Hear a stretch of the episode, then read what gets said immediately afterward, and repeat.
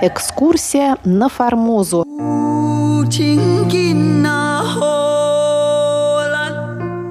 У микрофона Мария Ли. Здравствуйте. Мы продолжаем знакомиться с книгой Валентина Лю «Этнополитическая история Тайваня в мировой историографии с 17 по 21 века». В прошлый раз мы остановились на том, как политический интерес руководства СССР к тайваньской проблеме, проснувшийся на рубеже 70-х годов в связи с резким обострением связей с Пекином, привел к некоторому улучшению условий для издания работ по Тайваню. Одной из первых к изучению этнической тематики вернулась Фанни Александровна Тодор. В статье 1972 года о трансформации китайских традиций традиций на Тайване, она упоминает три волны массовых китайских миграций – Первая с XII по XIV века, вторая в XVII веке и третья в XVIII веке. Эти волны привели к быстрому росту числа китайцев на острове.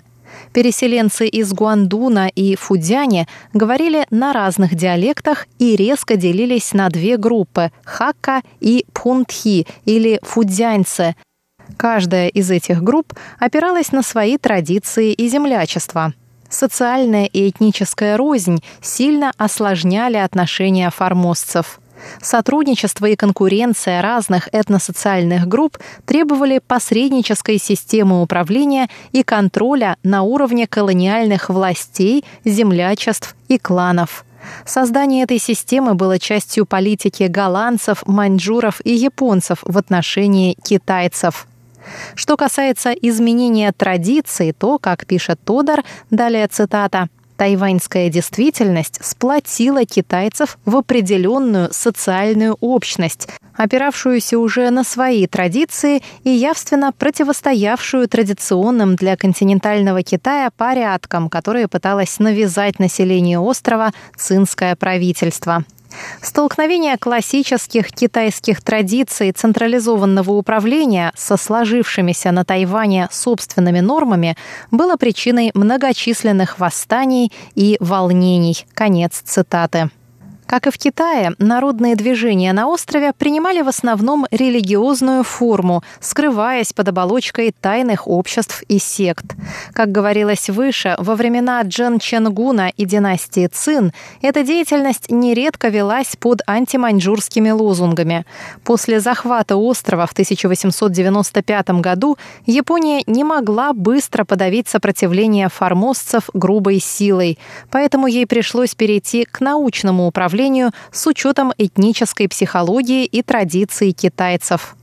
Полувековое господство японцев наложило заметный отпечаток на традиции, культуру и быт формозских китайцев.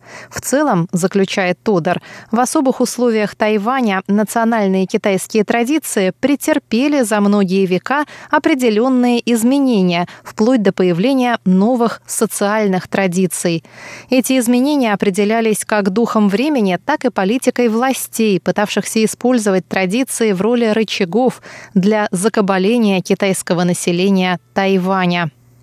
Этническая политика правителей острова представлена и в монографии Тодор «Тайвань и его история. XIX век». В XIX веке этнический фактор играл важную роль в борьбе капиталистических держав за Тайвань, завершившийся захватом острова Японии – в связи с этим Тодор показывает истоки китайской миграции и особенности этносоциального развития на острове, политику европейцев и цинов, захват Тайваня японцами, успехи и провалы политики Японии в начале колониального правления и другие темы.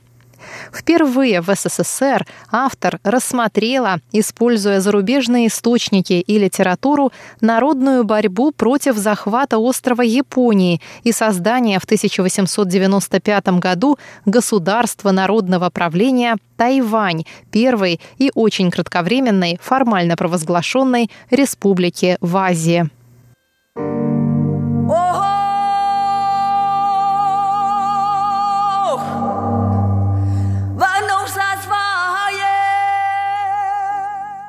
70-х годах тема народной борьбы против установления власти маньчжуров на Тайване была продолжена в книге Фоминой «Борьба против цинов на юго-востоке Китая. Середина 17 века». В четвертой главе под названием «Превращение Тайваня в базу антицинской борьбы» автор осветила многие в то время малоизвестные в СССР аспекты тайваньской истории, такие как борьба Джен Ченгуна, он же Касинга, с маньчжурами и изгнание им с острова голландцев, устройство внутренняя и внешняя политика государства дженов и так далее. Широкий круг использованных источников и литературы позволил автору глубже выявить роль этнополитических факторов в гибели династии Джен и эволюции форм антицинской борьбы на позднем этапе маньчжурского завоевания Китая в конце XVII века. Очевидной заслугой автора стало привлечение работ не только китайских, но и тайваньских историков, а также ряда антицинских источников, таких как указы Джен Ченгуна и текст его договора о Тайване с капитулировавшими голландцами. В историографическом разделе Фомина разбирает дискуссии о соотношении национальных и прочих социальных факторов антицинской борьбы, отразившие мнения китайских, западных и советских синологов. Ссылаясь на выводы Карамурзы, Фомина заключает, что нельзя переоценивать чисто национальные моменты в отношении китайцев к маньчжурам. Антиманьчжурские настроения в значительной степени определялись тем, что именно маньчжуры были эксплуататорами китайского народа. Это суждение в целом актуально и для последующих антицинских народных движений на Тайване.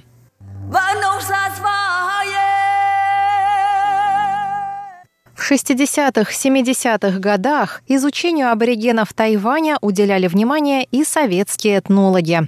Так Рудольф Фердинандович Иц посвятил Гаушань, главу «Индонезийские народы» в томе «Народы Восточной Азии» и работу о производственных объединениях аборигенов – но ИЦ изучал Гаушани лишь в общем контексте этногенеза и миграции народов Восточной Азии, не фокусируясь на этнической истории самого Тайваня. Свидетельством интереса к истории изучения аборигенов острова стало переиздание в 1981 году по версии 1935 года книги Николая Александровича Невского «Материалы по говорам языка ЦОУ». Активное изучение этнической истории острова вел с начала 70-х годов Михаил Фалькович Чегринский, который первым в СССР представил основной спектр этнических проблем, изучаемых в мировом, прежде всего европейском тайваневедении. В его работах дан обзор важнейших письменных, археологических и прочих источников и литературы по этнической истории острова. Помимо изучения источников и историографии, в круг интересов Чегринского изначально входили такие темы, как древние миграции и заселение острова туземцами, этнический состав жителей Тайваня в XVII веке, история китайской и европейской колонизации, общественный строй, материальная и духовная культура аборигенов и другие темы. Большой заслугой Чегринского стало возвращение в научный оборот забытых в советское время работ Ибиса, Мольтрехта, Елисеева и возрождение интереса к именам этих талантливых исследователей, лично посещавших Тайвань. В целом, заключает Валентин Лю, в послевоенное советское время изучение этнической истории острова оставалось по-прежнему уделом отдельных ученых. Их редкие публикации носили разрозненный, разнородный, неравномерно публикуемый характер – в то же время послевоенные исследования эпизодически получали поддержку властей, постепенно утрачивали былую зависимость от политики и идеологии и приобретали все более свободный, содержательный и объективный характер. Эта тенденция предопределила выход на новый этап после распада СССР и возрождения прямых российско-тайваньских научных связей. Но об этом мы начнем говорить в следующий раз в передаче «Экскурсия на Формозу». С вами была Мария Ли. До новых встреч на наших волнах.